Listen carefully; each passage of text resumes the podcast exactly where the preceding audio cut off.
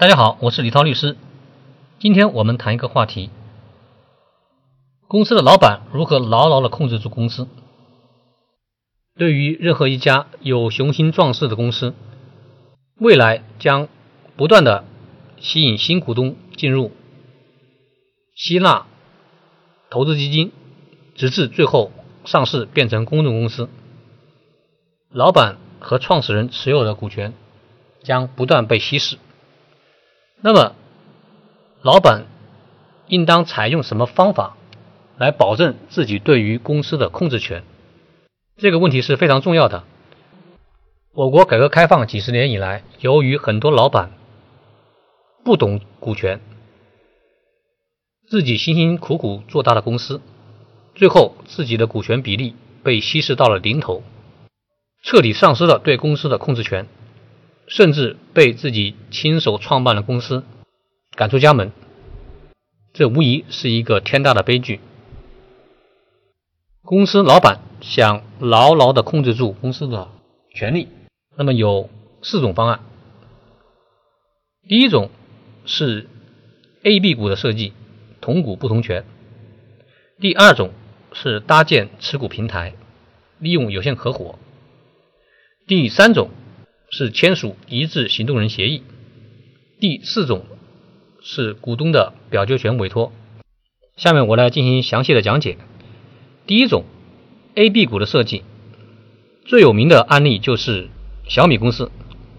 小米公司在港交所上市之前，雷军为了控制公司，就采用了同股不同权的 A、B 股设计。小米公司把股票分为 A 和 B 两种，A 股一股有十个投票权，B 股一股只有一个投票权。A 股只有雷军。和另一名创始人股东林斌两个人拥有，其他所有股东只能拥有 B 股。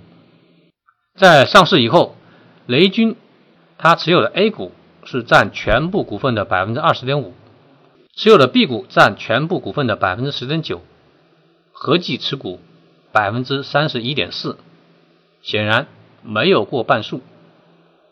但是如果将雷军持有的 A 股进行加权计算，最后计算出来，雷军持有的表决权比例是百分之五十五点七，已经过了半数。另一名创始人林斌持有的 A 股占全部股份的百分之十一点，持有的 B 股占百分之一点八七，合计持股百分之十三点三。如果将 A 股的表决权进行加权计算，那么林斌持有的表决权比例为百分之三十。小米集团是在开曼群岛设立的。根据开曼的公司法和章程规定，小米集团的普通事项经半数以上的表决权同意通过，重大事项需要经过四分之三以上的表决权股东通过。雷军他持有的投票权比例是百分之五十五点七，可以决定大多数普通事项。雷军和黎斌加起来的投票权比例是百分之八十五点七，可以决定所有的重大事项。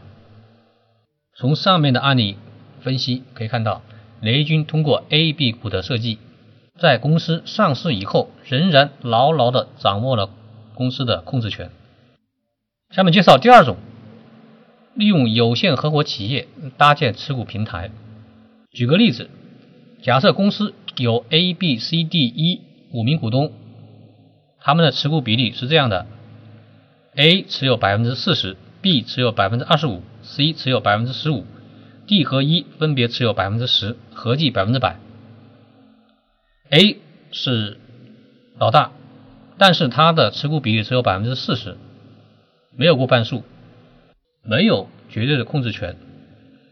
这时候 A 说服 B 和 C。他们三个人一起设立一家有限合伙企业，在这家有限合伙企业里面，A 是普通合伙人，B 和 C 都是有限合伙人。有限合伙企业里面是由普通合伙人说了算，B 和 C 都没有经营决策权，A 就牢牢的控制住了这家有限合伙企业，然后 A、B、C 三个人将他们以前直接持有的公司股权转换为通过这家有限合伙企业来间接持有对公司的股权。进行转换之后，这家有限合伙企业持有公司百分之八十的股权，另外两名小股东 D 和 E 各持有百分之十，不变。通过这样转换以后，A 虽然只持有公司百分之四十的股份，但是他通过有限合伙企业间接持股，实际上控制了百分之八十的投票权，也达到了牢牢控制公司的目的。下面介绍第三种表决权委托协议，还是上面的案例，A、B、C、D、E 五名股东，现在 A 说服了 B 和 C，他们都同意将表决权委托给 A 来行使，那么 A 他持有的表决权就由原来的百分之四十变成了百分之八十，也就是 B 和 C 他们的表决权全部给了 A。那么 A 就实现了对公司的绝对控制。控制公司的第四种方式是签署一致行动人协议。假设 A 说服了 B 和 C 三个人一起事先签署一份一致行动人协议，以后在对公司的事项进行表决的时候，以 A 的表决结果为准。假设后来公司就以某一事项进行表决。A 投了赞成票，B 和 C 都投了反对票。但是根据他们事先签署的一致行动人协议，B 和 C 的反对票也视同赞成票，A 就通过这种方式实现了百分之八十的表决权。小结一下，公司老板实现对公司绝对控制的方法有四种：第一种是 A、B 股的设计，同股不同权；第二种。是通过搭建有限合伙企业持股平台来间接持股。第三种是和股东之间签署表决权委托协议。第四种是和其他股东签署一致行动人协议。本期节目就到这里，我们下期再见。